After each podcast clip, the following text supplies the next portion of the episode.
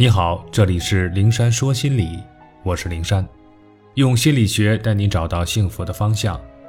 遇到心理问题，可以直接点击我的头像发私信给我，我会逐一为你解答。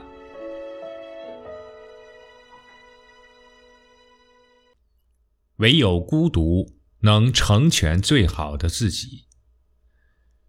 人无法离群所居，但孤独呢又不可避免。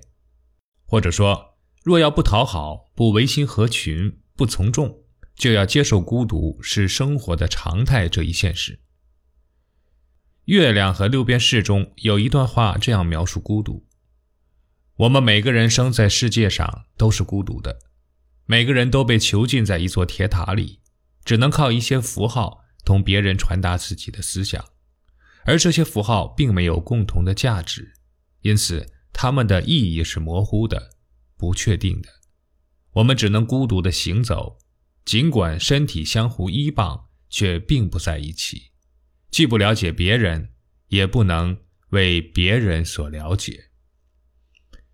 也就是说，每一个独立的个体都是孤独的存在，即便在喧闹的人群中，即便和另一个人紧密拥抱，孤独也还是会时不时从心底涌出。所以，面对孤独，我们除了接受它，还要学会享受它。不要一提孤独就觉得可怜，就想到凄凄惨惨戚戚、穷穷竭力、形影相吊，而是要想到自由轻松，想到不被打扰，不必伪装，不必讨好，只好好和自己相处，做真实的自己。如此，我们会觉得在这个世界上。唯有安静的、孤独的独处时光，不可辜负呢。更重要的是，孤独时期是一个人最好的自我增值期，孤独能够成全最好的自己，孤独中能够更好的认识自我。很难想象一个整天穿梭于饭局、酒局，参加各种应酬聚会，身边总是灯红酒绿、喧闹纷扰的人，能够真正的认识自我。他们太多的时间戴着面具，顶着别人期望的人设在表演，连真实的自我是什么样子，估计都忘记了。认识自我一定不能通过他人的评价，一定是要在孤独的状态中，独自面对自己，去发现自我，系统而深入的挖掘自我，才能真正的认识自我。孤独中能够更好的塑造自我。很多积淀都是需要在独处的时候来完成的，比如阅读、思考、写作、绘画。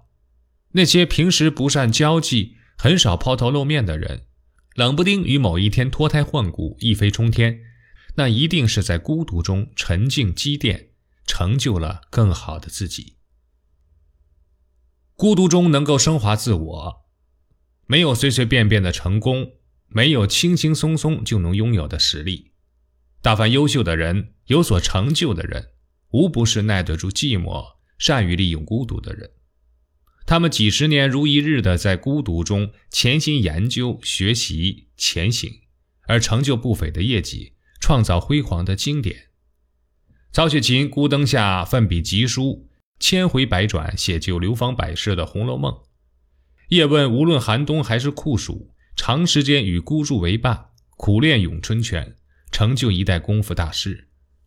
康德一生深居简出，没有爱好，没有社交，甚至终生没有结婚。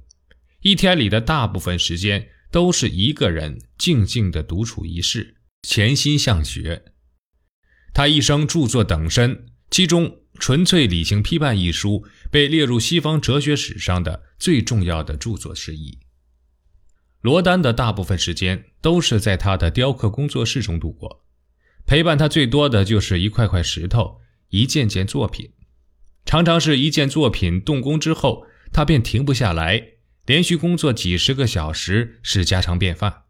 他的太多作品成为传世经典之作。这些在历史的天空中熠熠生辉的巨星，离我们比较遥远，似乎不能引起共鸣。那就说个发生在我身边的事儿吧。小娟是我一个亲戚家的孩子，高中毕业没有考上大学，来城里打工，暂时借住在我家。她应聘去了一家服装厂做缝纫女工，工资不高，但休息时间很多，每天完成固定的工作量就可以自由活动。女工们常常三五成群去逛街，一家店挨着一家店，去吃自助餐，吃吃喝喝，说说笑笑，一顿饭总要吃上个几个小时。而娟子呢，却很少参与其中，任谁叫也不去，只早早的回家，钻进房间里一待就是好几个小时不出来。安静的就跟屋里没有人一样。起初我想，这孩子是不是觉得住别人家拘束啊，老把自己关在屋里，尽量不出来打扰我们。所以呢，我开导他，呃，没事看看电视，跟我们聊聊天，跟在自己家一样哈。娟子憨憨的笑笑说：“我看书呢。”后来我才了解到，他一直在读服装设计方面的书。一聊才知道，他想朝着这个方向发展。于是我帮他联系了职业学院，选了服装设计专业，一边工作一边去上学。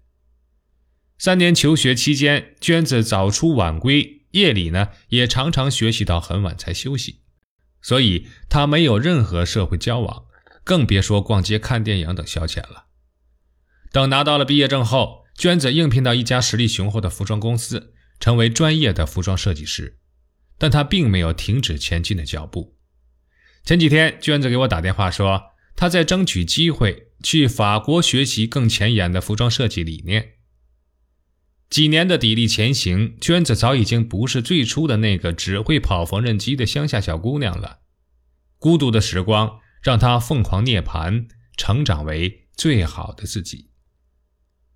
一位哲学家说：“世界上最强的人，也是最孤独的人。”只有伟大的人才能在孤独中完成他的使命，所以庆幸我们有大把孤独的时光吧，去主动迎接他，拥抱他，在他的陪伴下和自己快乐的相处，然后实现自我最大的增值，塑造出最好的自己。加油，孤独中的你。